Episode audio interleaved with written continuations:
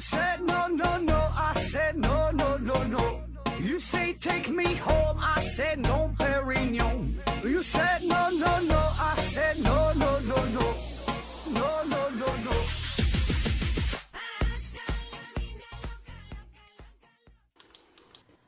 拼命探索，不求果。欢迎您收听《思考盒子》，本节目由喜马拉雅平台独家播出。嗯，这期还是回答听友的问题啊。嗯，第一个问题，这秋日提问说：“请问盒子如何判断一个人是否浮躁？浮躁是由什么引起的？”呃，那你要说浮躁这个事儿吧，我觉得我们每个人都存在浮躁。对吧？谁都浮躁，只不过呢，这个浮躁是有轻有重。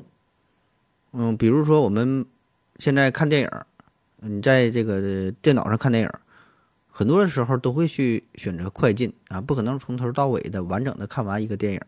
比如说看小说，可能呢就会选择看一个小说的梗概，对吧？太长的文章根本就不看。那平时玩手机看新闻也是非常快速的翻阅。上上下一滑动，啊，就是看个题目啊，最后呢啥也没记住，对吧？都非常浮躁。工作上也是做做事情马马虎虎的，也不认真。每天呢看似非常的繁忙，但实际上呢你的工作效率非常低啊，很浮躁。就是现在你你想一想，你每天嘛，呃，很难静下心来说让自己非常安静的、平和的，搁那会儿能坐上五分钟。然后享受自己的生活，思考自己的人生，没有，对吧？没有，所以呢，每个人都很浮躁啊，这个就是我们现实的表现。那说为啥会浮躁啊？为啥会浮躁？就是你想的太多，做的太少，不愿意脚踏实地的，不愿意脚踏实地的为之付出。就比如说看书这个事儿。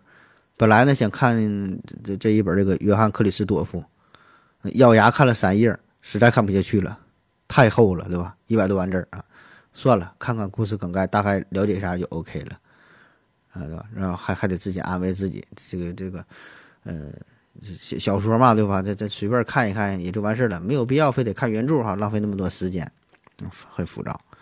那我们的一生当中，每个人都会有很多的目标。但是绝大多数都是很难去坚持下去，去实现这些目标。也许呢是有的目标设立的太大了，呃，也许呢是很多时候我们的目标又太多，对吧？很多时候内心有很多的想法，那不知道应该去先做哪个。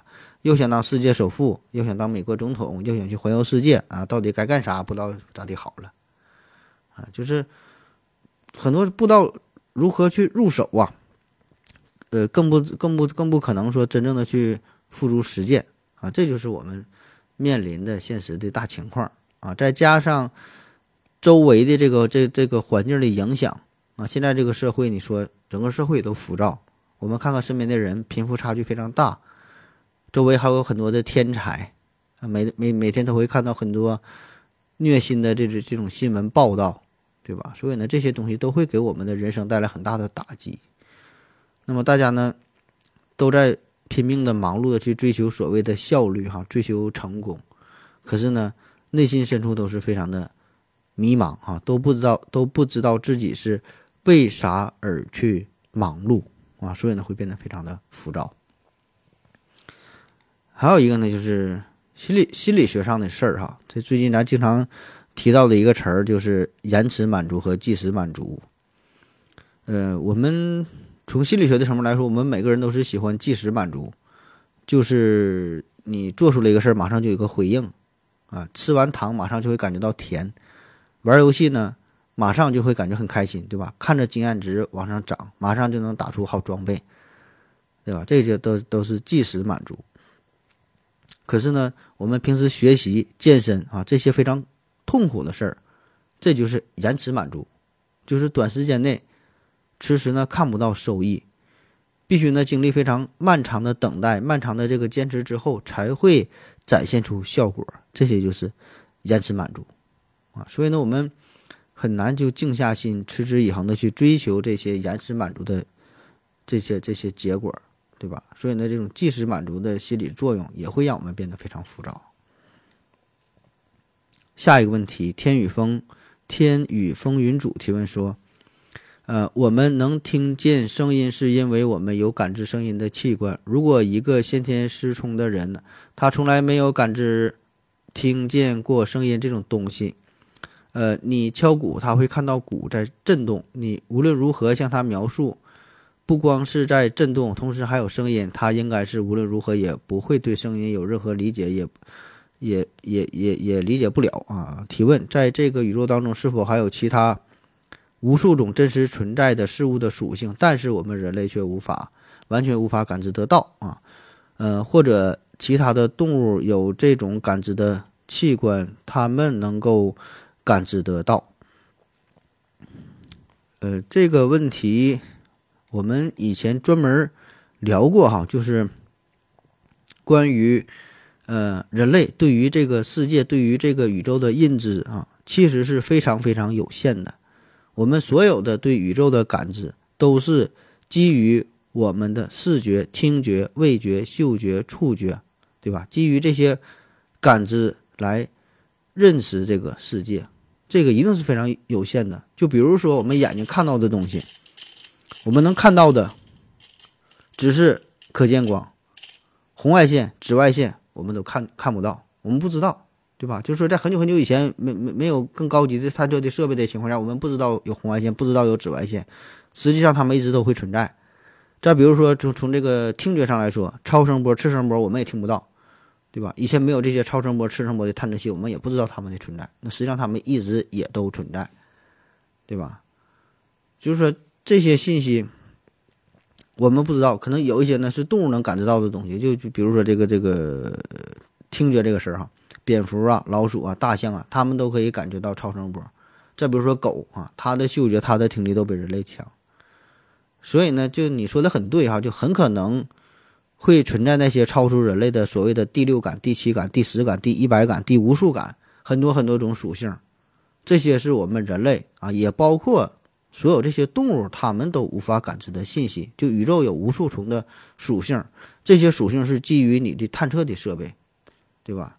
你有温度计，你能感受它的温度；你有尺子，你能感感觉出它的它的它的长度，对吧？你有什么样的测量工具，你就能测量出什么的属性。它的属性可能是无限的啊！就比如说咱们吃一个大苹果，这个苹果看起来很红，吃起来很甜，摸起来很硬啊，这些都是基于我们的感受的器官而获取的信息。可能这个苹果还有一种叫做“叮叮叮”的属性，我们从来不知道，因为我们没有这个器官。可能外星人有这个器官，他知道这个苹果。叫“叮叮叮”，这个挺“叮叮叮”的啊！一说出来，我们并不知道是怎么回事儿，对吧？所以说，你说这种情况很可能存在，或者说是必然存在啊。下一个问题，WTX 二零零八提问说：“何子好，请问人为什么要流泪？进沙子，嗯，流泪进沙子了，流泪呢？可以可以冲掉。嗯，伤心时流泪有什么作用？进化保留此功能肯定是有道理的。”呃，但是想想不明白为什么说这个流泪这个事儿啊？这个人流泪啊，我们主要主要有两种情况哈，一种呢就是叫反射性的流泪，就像你说的，比如说眼睛里进沙子了，或者是切洋葱的时候啊，就是有一些刺激，我们就会流泪，可以通过泪水清洗眼球，排出这些异物，这是一种保护的功能哈，反射性流泪。那还有一种呢，叫做情感性的流泪。比如说一个人伤心，他会哭泣啊，当然也不止伤心，有的时候你你你高兴也会哭泣，对吧？喜怒悲乐等等嘛，就是各种剧烈的情感的变化，这种刺激都会让你去流泪。那为什么情感在发生波动的时候会流流流眼泪？哈，在一九六零年，英国的人类学家叫做爱丽斯特哈代，他呢曾经提出了轰动一时的叫做海员假说。以往呢，这个人类进化的理论都说，人类诞生的舞台呀是在这个森林当中，是在草原当中。就是先头有一帮猴子嘛，他们是在树上生活，慢慢的呢，在树上待腻了哈，这个这个他就他就从这个树上下来了，然后这帮猴子变成了人啊。那么这个哈代呢，他提出的这个叫海员假说啥意思？就是在人类进化的历史当中呢，存在着一段几百万年的水生海猿的阶段。就这个猴子是是在这个海里的，这不是水生到陆生吗？在海里边就已经变成了猴子，然后它才到这个陆地上。那么这一段这种特殊的经历哈，也在我们人类的身这个身体上是留下了非常深刻的印记，特别呢是在这个解剖生理学方面啊。那么这些特征是在别的这个陆生的灵长类动物上面是没有的，就是我们因为在水里边经过漫长的进化，会留下这些特征。比如这个猴子，它直接上到陆地上才变成猴子，它它就没有这个特征。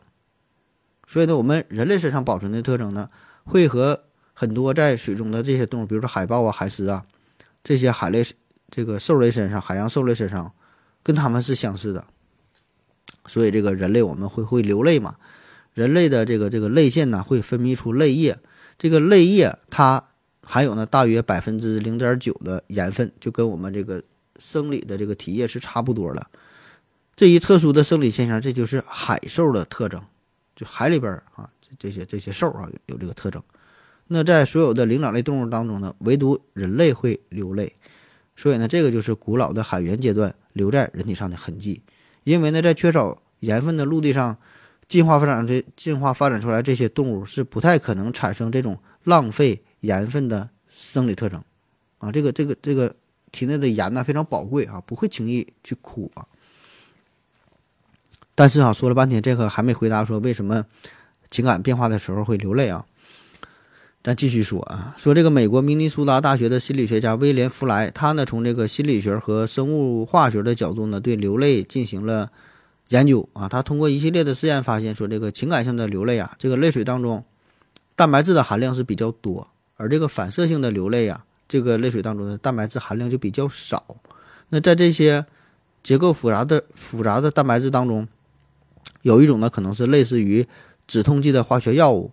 人类呢，通过流泪可以排出人体由于感情压力所造成的和积累的这些生物毒素，所以呢，这个流泪的过程哈，流出的泪水实际上这就是一个排毒的过程，就使得这个流泪者可以恢复心理和生理上的平衡，排出毒素啊，有益于身体的健康。下一个问题，听音看海提问说：何总好，请问一下，听说胃炎。时间长了会转化成胃癌，是真的吗？还是说炎症长时间不好都会转化成癌症啊？这是纯医学的问题了啊。嗯，你说这个胃炎和胃癌的关系啊，这个这嗯，就简单说吧，这样的就是这个胃炎长时间不好，有得胃癌的可能性。啊，确实有，但是并不意味着胃炎长时间不好，必然会得胃癌。这俩就是没有直接的关系哈，但是会有一定的相关性。咱经常说的一个例子就是抽烟和和胃癌，呃呃，抽烟和肺癌这个事儿，就是抽烟的人可能得肺癌，抽烟的人也可能不得肺癌，不抽烟的人也可能得肺癌。不抽烟的人也可能不得肺癌，对吧？所以这么说来呢，好像这俩这俩事儿也没有什么直接的关系。但是医生经常还会告诉你说，抽烟的话得肺癌的几率会更大啊，就是这么个道理。下一个问题，呃塞了塞了 v w w 提问说，我知道关于中医的问题没有讨论的价值，如你所说。各个阵营标尺不同，呃，鸡同鸭讲。可是我想问，啊，现在我个人的，现在我个人的使用角度，不考虑对错，我应不应该喝中药？不想喝的是我这样想，没有双盲测试验证效果，所谓气虚血亏之类的说法没有量比啊，没有量化。而且每个中医开的药可能不同啊，谁知道我遇到的这个靠不靠谱？就像我有甲减，甲功五项结果出来之后，我去全国任何一个三甲医院内分泌科开的药的成分剂量都是一样的，而中医呢也可能连配方都不同。支持我喝中药的是，呃，我是这么看的，因为确呃，因为没有确定的因果性，并不代表没有相关性。我也不做理论研究，相关性也利用下吧。毕竟样本积累的足够多了，有的西医也建议我看看中医试试。盒子老是撇开对错，您是我的话怎么选？啊，这是一个关于中医的话题啊。我们节目当中呢，几乎是没谈及中医中药这个事儿哈，几乎是没说过，应该。嗯，因为啥呢？就是这个问题吧，它涉及的内容太多太多哈，太多太多。就是您您每个人理解的中医中药和我理解的中医中药，可以说就是完全两个东西，它根本就不一样。就是重叠的地方可能会非常非常少，啊，所以说你这在这种情况之下，咱很难用一批一期节目，甚至说是几期节目说清楚，很难很难哈。所以呢，我们任何的交流啊，必然都会造成极大的误解，所以呢，这种交流是毫无意义的啊。再有呢，就是虽然我本人确实也是呃医学工作者哈，作为一名外科医生啊。嗯，但是当时学习的时候呢，主要是学习西医的理论哈，对西医还是比较了解的。那么对于中医哈，真心是不懂，这是一门很大的学科，对吧？你你你这个不花个几年的时间，很难很很难学清楚啊。所以你你你你在这种情况之下，你去聊它，我觉得也是没啥太大的意义，对吧？就反正我上学的时候，每逢中医课哈，这不是逃课就是睡觉啊，所以真心是不懂。所以呢，你在这种情况去聊啊，就是我不懂，你也不懂，那咱俩唠它干啥，对吧？那么再回归到你的这个问题，你就是说，这个什么什么怎么去选择？这个纯纯就是你主观的一种行为，主观的喜好。所以我个人的观点一点儿也不重要，甚至说是没有任何的参考价值。就好比说啊，你说何子老师。我现在我去某个地方啊，我要点豆腐脑了，我要喝豆腐脑，我这个这我是得喝放点糖还是放点盐呢？我怎么办？你帮我参考一下。你说你这事问我有意义吗？对吧？没有任何参考价值，就是纯个人喜好的问题。您觉得好那就好，你觉得没有用那就没有用，对吧？你听从您自己内心的声音那就 OK 了。下一个问题，约定的幸福提问说：祝盒子和河粉朋友们新年快乐啊！你看这个问题呀。这问题这一个多月了啊？那么这次想问一下，和这个为啥办班补课那么风靡啊？用得着孩子从几个月开始就学就学思维学外语嘛？啊，在小学、初中、高中课堂里，难道学的不够用吗？为啥要有占用孩子课余时间又耗时耗力耗金钱的补课班存在呢？嗯。说这个补课这个事儿啊，你提的这个问题啊，我我不知道你是真心想问这个这个问题，还是说只是想抱怨一下，只是想就是反问一下哈。嗯，首先我们先明确一下，就是你说这个补课这个事儿吧，没有人强迫你这么去做，你不补课也不犯法，对吧？就是如果你作为家长的话，您完全可以选择不补课。这是您的权利，这是您的自由，没有人拿着拿着枪逼着脑袋说你非得去补课，对吧？老子就是不补课，你能怎么地啊？也不能怎么地，对吧？这个是咱先明确一个大的前提，就是每个人都有自己培养自己孩子的方式，对吧？除了这个应有的九年义务教育，剩下的就是说补课也好，怎么怎么这些报班也好，这是纯你个人的行为，你完全可以不这么去做啊。那么说，为啥现在很多人选择补课？那当然是有它的必要性呗，对吧？这无非就是咱现在生活条件变好了，对孩子的教育重视了，然后你说你看到别人家的孩子都去补课，你自己家孩子如果不补的话，你感觉不就落后了吗？啊，当然，虽然补了之后可能也没有啥用啊，但起码呢，这算是买了一个心理上的安慰，对吧？起码我也努力了，我没耽误孩子。那么再有呢，就是学校和老师会带来一种。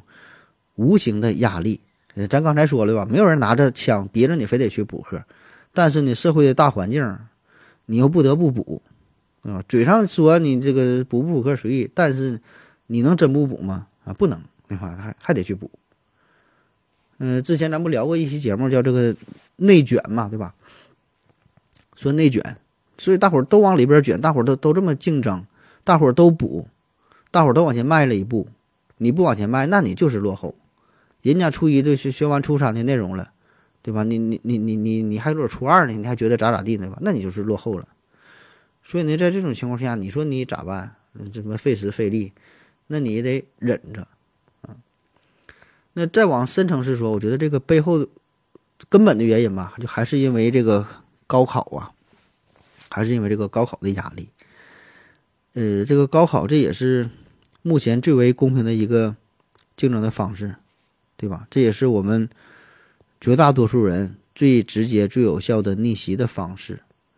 虽然我们很多人咱都诟病高考如何如何，对吧？就是好像歪曲了这个教育本身的目的，哈，为就是为了高考。可是你说还能咋办？你说你能咋办？啊，你散养孩子。什么快乐教育，那是快乐了，当时是快乐了。你能陪他一辈子吗？你能让让孩子一辈子都快乐吗？对吧？很难。所以呢，绝大多数人只能是很无奈的随波逐流，对吧？还得是面对高考，还得是补课嘛，对吧？这不就是现实嘛，对吧？你就得去妥协呗，要不然你说你咋办？下一个问题，铁马冰河提问说：何志同志，何志同事同志，我们。讨论一下森西朗提歧歧视女性这件事儿啊，这家伙就是开了个玩笑，搞成这样。当时他说这话的时候啊，所有人都当了个段子听，一笑而过。后来呢，倒霉倒霉记者身上了啊，后来倒霉记者身上了。那话是不是歧视女性？每个人呢心里都有数。即使他歧视了女性，那么日本网友攻击说老人都是无用之人，老人变坏了，跟中国网友是一样一样的。如此攻击一个八十多岁还在为奥运会出力的前首相，是不是更应该谴责？何志怎么看？啊，他说这个前一阵这个森西朗这个这这这个问题啊，歧视女性。我们先回顾一下这个整体的事件哈。嗯，森西朗哈，这森西朗不叫森西朗哈，森西朗，他呢是曾经担任过日本的首相啊。后来呢，是担任了日本日本的呃奥组委主席，就是就是主管这个日本奥运会这个事儿啊，这不要他们要开奥运会了吗？然后呢，在今年二月份二月份初的时候，呃，日本这个奥委会开会嘛，就研究开奥运会这个事儿嘛，开会有代表呢就建议啊，说呀，咱们这个奥委会理理事当中呢，女性代表非常少，建议呢咱增加几个女性理事。就是提高一下女性的比例哈，就这么一说啊，一直倡导什么男女平等嘛，对吧？就就就提个这么事儿。但是呢，森西朗就说呀，你这个增加女性，女人们呢说话太唠叨，太磨叽，简简直就是一个话篓子。那如果有一个女性理事发言，其他的女性理事肯定也会想着跟着发言啊。咱们要是多选几个女性理事，那咱以后这个会员呢就没法开了，对吧？一直开的没完没了，一直就这么唠下去啊，太磨叽了。你要说这个话吧，要私下聊天儿是吧？咱在酒桌上，或者说是开开玩笑啊。平时咱说就女士在场的情况下开开玩笑这么说，也不算什么太大个事儿，对吧？顶多可能是让人反感一下而已，不会有什么特别严重的影响，对吧？但是呢，他是在这种公共的场合，而且他的身份不一样，他是日本奥组委的主席，那么。这种情况下，你你这么一说，这个事儿就比较严重了，这就是赤裸裸的性别歧视，对吧？侮辱女性，那马上媒体那就是铺天盖地的各种报道，你还作为公众人物，还是这个前国家的领导人，对吧？你这就是明显的歧视女性啊，对吧？你这那内心的大男子主义就泛滥了啊。那森西朗没办法啊，马上就出来道歉啊，鞠躬道歉，然后说辞职，我不干了，我说错话了啊，我这个我这个职位我也不要了哈。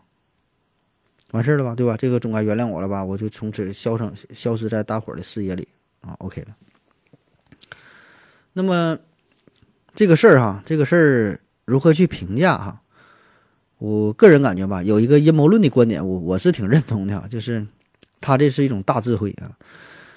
因为啥呢？你看看今年这个形势，本来日本应该是去年是举办这个奥运会，对吧？去年呃说计划奥运会嘛，二零二零年。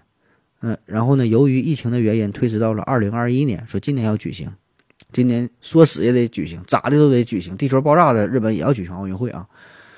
那按目前这个情况发展下去，我感觉今年也是够呛，对吧？你你现在你这个疫情，你说你咋举行啊？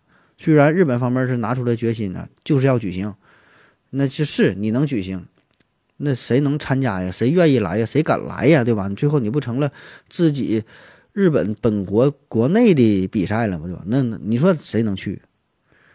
所以呢，这个问题就非常严重，很难以解决嘛，对吧？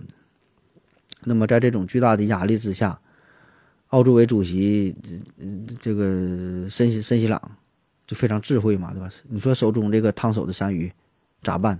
很难去处理，所以呀，就干脆我就整出这么一两句歧视女性的话，然后啊，我就借坡下驴啊，这个位置我就腾出来，谁爱干谁干呐，老子是他妈的不管了啊，免得我留下更大的骂名啊啊！当然，这这咱再强调，这个就是一个一个阴谋论的。观点啊，至于他内心的想法，咱谁也不知道啊。但我觉得这个阴谋论，我觉得说的挺好的啊。下一个问题，这求日提问说，请问何子，懒惰之人如何改变？如何改变自己变得不懒惰？呃，这个不懒惰，这个这这事儿简单呐，你你你你可以试着去监狱里边待上一年半载的，你就不懒惰了。下一个问题，明露姐姐提问说，何子老师好。听您节目啊，好几年了，第一次提问啊。过年杀鸡，发现一个很让我迷惑的问题，说这个老母鸡的鸡肚子里啊有这个蛋黄，而且呢外外边外面的这个包膜很结实，不像平常不像平常打开鸡蛋里面的样子，从来没有在鸡肚子里面看到过类似蛋清的东西。我的问题是，这个鸡蛋生出来是？什么一个组装的过程啊？怎么就包上了蛋清和蛋壳了？呃，从看到鸡肚子里面正常鸡蛋黄大的时候到生出鸡蛋来要多久？啊，谢谢回答。说这个鸡蛋的组装过程，这个问题挺难以形容的哈，因为咱本身这是一个音频的节目啊，很难说啊，而且这个问题比较专业，说起来也是比较无聊啊。咱简单说一下，鸡蛋哈，鸡蛋是母鸡生的哈。鸡蛋呢，就是母鸡的一个一个一个卵啊，就咱平时吃的这个这个这个鸡蛋啊。重点呢，就是这个卵呐，卵的外边是怎么形成的这个蛋壳呢？这就是成熟的卵泡进入到了输卵管，输卵管呢分泌的蛋白将这个卵黄就包住了，然后呢逐渐的下行，最后呢到达这个子宫这个位置上。这个是蛋壳形成的地方。那蛋壳的基本成分就是碳酸钙哈。这个咋来的？就是子宫利用自身代谢产生的二氧化碳，在呃碳酸杆菌的这个作用下，与这个水啊结合形成碳酸。碳酸呢再与血液中的钙呀结合，就形成了碳酸钙。碳酸钙呢逐渐就是堆积在这蛋壳膜上面，就形成了坚硬的蛋壳。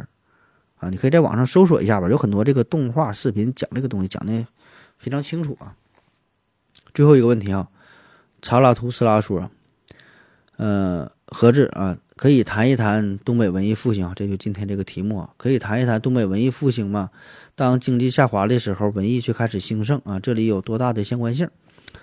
东北文艺界全国最近几十年一直是出类拔萃，而且还是引领潮流，明星也很多，体育明星也多的不胜数啊，可以分开谈谈。”当然，最近纯粹文学也有冒头之势啊，还有无数的网红。为什么当世界很多老工业城市衰退之后，文体就开始变得兴盛？这问题很深刻啊，可以写写一篇论文了啊。说这个东北经济衰退和东北的文艺复兴啊，那这俩事儿吧，我个人感觉哈，这两个事儿它本身的关系。并不大，更不是直接的因果的关系，不是因为经济衰退所以文艺复兴哈，它并不是这样的。只不过呢，这两个事儿在时间上有一定的重叠啊，他们好像是先后，然后呢几乎是同时发生的哈，呃，然后让你产生那种错觉，把这两个事儿联系在一起。咱分别说一说哈，先说说这个东北经济下行这个事儿啊。那东北经济这这这多年这个衰退啊，这个是一个无法回避的事实，对吧？确实如此。那么从最开始建国初期，共和国长子，对吧？这这东北这老工业基地，然后当时哈尔滨呐、长春呐、咱沈阳，对吧？那都是排名前几的城市。那再到现在，可以说是一路都在走下坡路啊，早已经没有了当年的风采啊。这个是经经济情况。那再说说东北的这个文化娱乐啊，文艺圈的事儿。那你说这叫文艺复兴？嗯，我觉得这也不太合适。东东北这个文艺一直都挺兴啊，不用复兴。你说复兴就是原来不行又变得兴，就东北一直它都挺兴的哈，它它它没没有不行的时候，所以谈不上复兴。呃，这些年你看，从这个演员呐到歌手啊啊，还包括你说一些体体育明星对吧？咱就说这个文化娱乐这个这个事儿啊。咱说这个，特别喜剧明星这块儿啊，现在咱说短视频平台呀，很多综艺的节目，对吧？做直播的、带货的、主播的，对吧？玩音频的，很多都是东北人。呃，现在这些综艺节目、选秀节目，很多都是东北人去参与啊。你要说占占有这个半壁江山，可能是有点过哈。那确实呢，是有很多人，很多东北人啊，占了很大的比例啊。最开始咱包括这个。赵本山啊，巩汉林呐，潘长江啊，范伟呀，对吧？再到后来的沈腾啊，乔杉、大鹏，对吧？再到这个王建国、李雪琴，这些很火的吧，都是来自于东北。就是咱很容易就能数出一大堆喜剧的明星。呃，还有你说这个歌星，对吧？歌星这那英啊、孙楠呐、李健呐、毛不易啊等等，对吧？也有很多的歌星啊，确实很多人啊。那么把这两个事儿你说放在一起的话。我就觉得嘛，这个这这不就不叫复兴对吧？就是在这个，呃，文化娱乐输出方面，东北一直都挺强啊，或者说是就还行，没有什么特别特别衰退的时候啊，基本呢就是稳中有升。就是在东北经济强盛的时候，产生了很多文艺娱乐界的明星；在东北衰退的时候，仍然有很多这个娱乐的明星，对吧？一直都有。所以，这个东北经济衰退和东北的这个文艺兴盛，这俩并不是，并没有严格的什么明确的这个因果的关系啊，只是说这两个事儿可能是赶在一起了，你注意到了这两个事儿啊，然后刻意的把这两个放在了一起啊。呃，当然也不是说一点关系也没有啊，你要说有关系没，可能也会有点儿，就是说啥，在这个东北经济衰退的大环境之下，你想做实体产业啊。做做买卖对吧？你你你想办厂子对吧？干干这些事儿很难赚到钱，那咋办哈？只能是发挥特长呗，又唱又跳，又说又笑，又打又闹，啊，再加上这个网络平台的大发展，就让一部分东北人找到了一个新的平台，可以更好的去展现自我，自力更生，找到了新的谋生的方式，对吧？这当然就是在这种情况，也就是促成了更多网红的出现。啊，确实有一定的关系，但并不是直接的关系啊。那说这个东北，咱说为啥能在喜剧界一直有着还算不错的表现啊？这个是呃多种原因综合在一起所造就的啊。首先，咱们东北地区这个比较冷啊，这个比较冷，环境非常的恶劣。在东北有一句话说，这这一年哈，就是一个月过年，两个月耍钱，三个月种地，六个月干闲。所以你看，这正经干活的没有多长时间啊，特别是在黑龙江、在吉林，基本小半年的时间，气温都是在零度以下，很冷，对吧？天寒地冻的，咋办？只能在家里猫冬，坐在炕头上边，打打牌，喝点酒，没事吹吹牛逼，对吧？聊聊天，唱唱戏，讲讲段子，这就是，呃，起码是过去吧，对吧？这这东北人，很多人这个日常生活他就是这样。然后呢，就是这个历史的原因啊，历史的原因，在东北呢，这是一个典型的移民的城市啊，很多人都是闯关东过来的。呃，东北这地方原来就是这个满族啊，一些少数民族，就是很多咱都是外地过来的，这这是一个典型的移民城市。那么，对于一些对于对于对于这个移民城市来说，你想要更好的活下去，你就得坚强，就得乐观，就得开朗，就得就得包容啊，就得交流。所以呢，这些天南海北的这些移民文化交织在一起，也就造就了东北人这种比较开朗热情的性格啊，这是一方面。再有呢，就是这个东北话的呃语言的优势啊，东北话啊，这咱之前专门专门也聊过啊。东北话，咱说这也算是一种方言，对吧？那这个方言呢，有它的特点，有它的优势啊，就像是和这个北京话、天津话、唐山话、河南话，对吧？这些也都是非常有特点，也有也有优势。最重要的一点就是啥呢？这东北话，外地人能听得懂啊，基本呢可以听个八九不离十。你看北京话也是，天津话也是啊，就是这些。为啥这些话它能火？就是别人能够大概都能听得懂，然后呢，这其中再夹杂着一些有地方特色的一些词语、一些词汇，啊，就觉得很好玩。那如果是换成呃南方有一些话，比如说温州话、苏州话，呃，你你除了你们县城，可能别人就听不懂，所以呢，这个就很难在全国范围内推广开啊。所以呢，这个就是东北话本身的优势，对吧？你像南方那些地方的方言，就当地人听得懂。可能呢说的也很搞笑哈，也很好玩，但是呢，仅能限于本地的特色，你推广不到全国，对吧？就比如说东北话，非常有非常有特色的、有代表的这个锦州话啊，不知道您各位是有有没有这个锦州的朋友啊，或者是跟这个跟这个锦州人聊过天啊，很有意思。你跟他说话，基本就不用加上什么刻意的加一些什么笑料啊，一些包袱，啥也不用，就跟你正常的聊天唠嗑，自带喜感啊。你你你要没听过，你可以上网搜一下，就是这个锦州话，你一听就绝对有意思啊，就感觉是质疑全世界啊，锦州话质疑全世界啊。最后一点，咱再说回来，就是这个经济的因素啊，经济的因素，嗯，就是咱说这个东北的经济，从清末啊到民国啊，再到建国初期，东北的经济还是不错的哈。